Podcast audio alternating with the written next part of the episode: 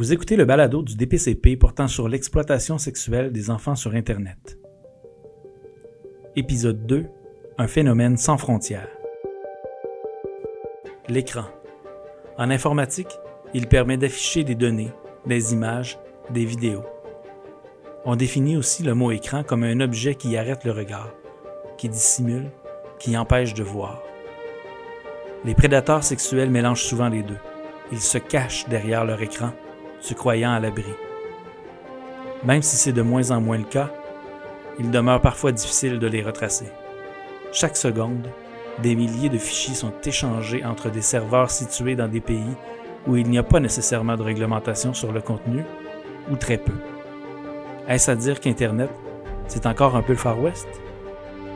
C'est plus que jamais le cas et il y a eu des situations euh, fortement médiatisées là, dans les derniers mois, les dernières euh, années, euh, de cas où justement vous aviez des multinationales de la pornographie là, qui avaient des, des, bureaux et des serveurs implantés dans différents pays et lorsque vous essayez de les mettre en cause, ben ils vous disent désolé, vos lois ne s'appliquent pas à nous, nous notre siège social est installé dans un autre pays. Bon, euh, c'est arrivé, ça se produit encore. Euh, maintenant, il faut savoir que pour que euh, des images d'abus pédosexuels se retrouvent sur Internet, ça nécessite la collaboration de plusieurs acteurs. Donc, au-delà du fournisseur de services électroniques qui héberge l'image sur son serveur, il y a toute une chaîne d'acteurs euh, cette entité-là, qui loue peut-être de l'espace serveur, ben, va louer ces espaces-là auprès d'un fournisseur qui lui-même reçoit sa connectivité d'une autre entité. Euh, donc, on n'est pas démuni par rapport à ça. On peut, euh, et on l'a déjà fait avec succès d'ailleurs à plusieurs reprises, intervenir parfois auprès des fournisseurs en amont pour leur demander d'agir sur leurs clients, pour porter à leur connaissance le fait qu'ils ont dans leur clientèle des gens qui se livrent à des activités illégales en utilisant les services qui sont mis à leur disposition.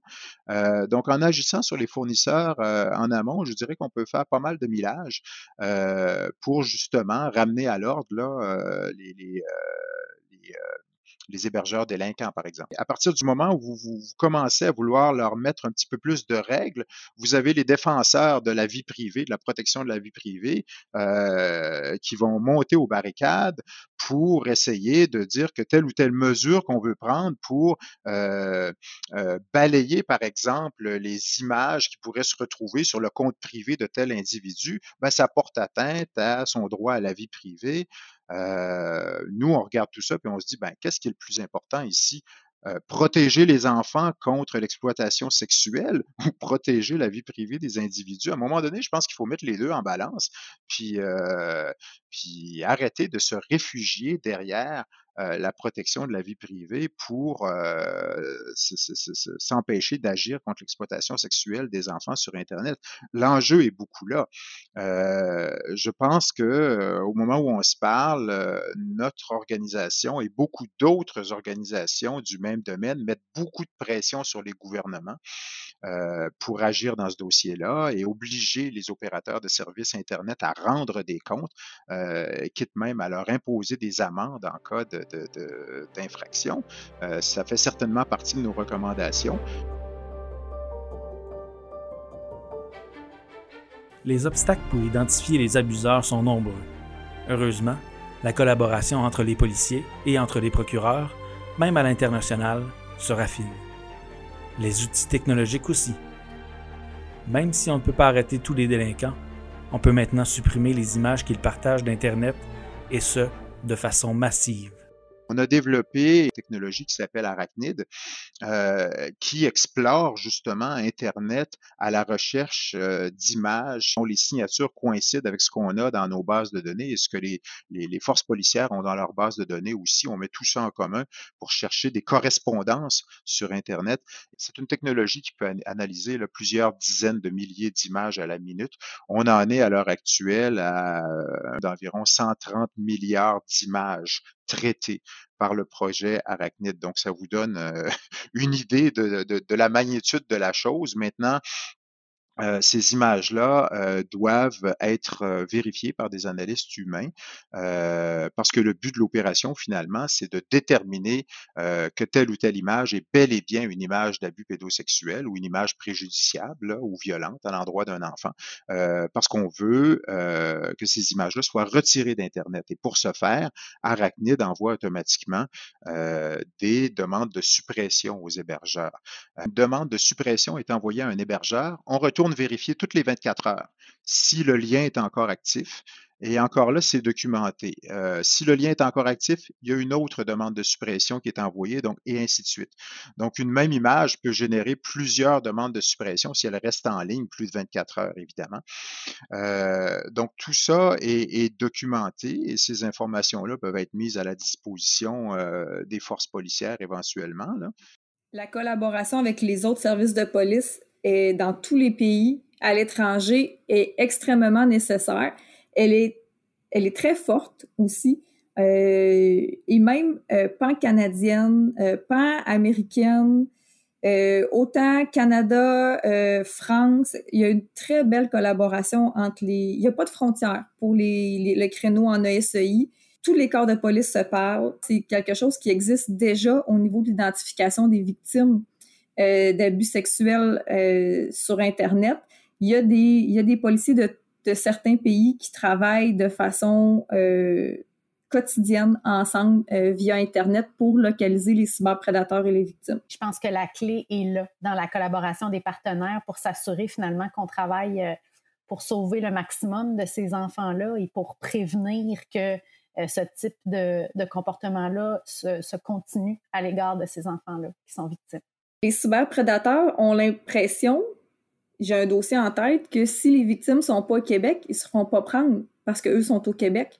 Alors qu'au contraire, ce n'est pas parce que tu es au Québec et tu fais des victimes aux États-Unis ou ailleurs dans le Canada ou même en France qu'on ne peut rien faire ici au Québec. On n'arrêtera pas de faire un dossier parce que la victime est hors du Québec. Il y a le Centre euh, national de coordination d'exploitation d'enfants de la GRC qui coordonne tous les dossiers entrants au Canada.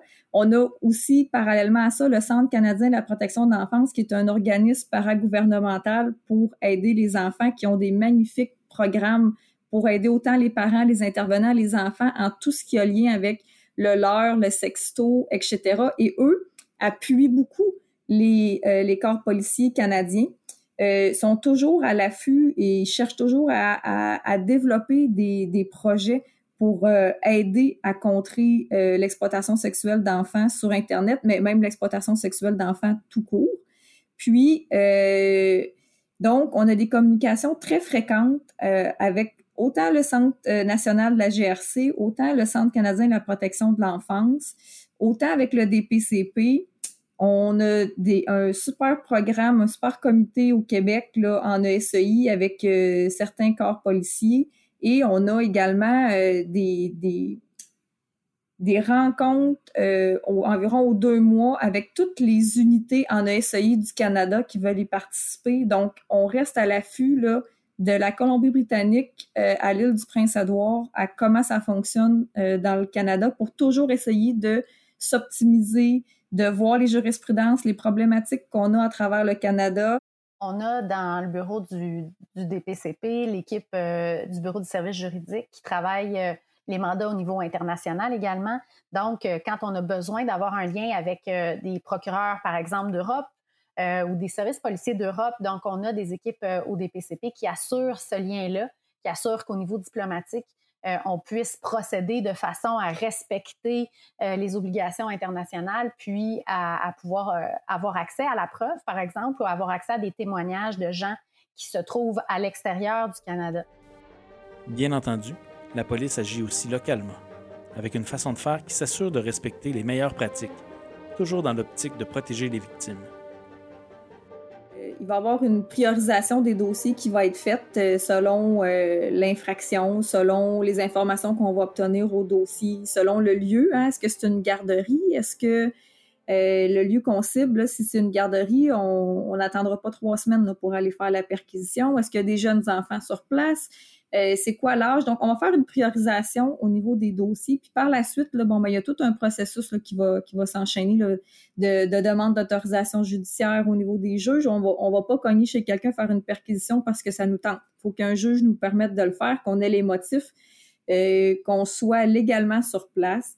Il va y avoir toute une préparation opérationnelle, donc le nombre d'effectifs qui vont devoir être présents, euh, l'autorisation par la sûreté qu'on puisse faire la perquisition, euh, donc, c'est toutes des choses qui vont être euh, vérifiées. Est-ce qu'on est à la bonne place? Euh, qui qui demeure sur place? Va avoir du renseignement qui va être fait.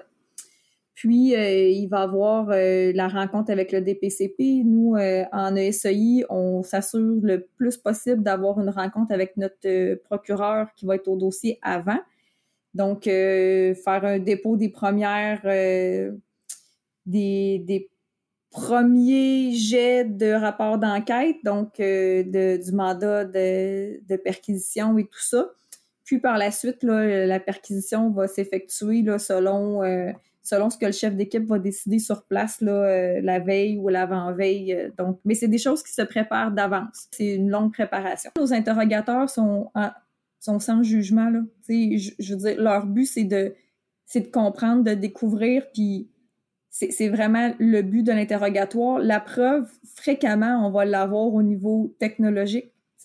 Donc, nous, notre but, c'est d'aller valider est-ce qu'il y a des victimes, pas de victimes, est-ce qu'il y a des crimes qu'on ne sait pas, qu'on pourrait connaître, etc. La bataille contre l'exploitation sexuelle des enfants, euh, c'est pas une bataille qu'aucun acteur ne peut gagner seul. Euh, on a besoin des corps policiers. Les corps policiers, on a besoin de nous, les procureurs, euh, les personnes qui viennent euh, soutenir les victimes. Tout ce monde-là doit être à la table et travailler ensemble dans le meilleur intérêt des enfants. je pense que l'action passe par la collaboration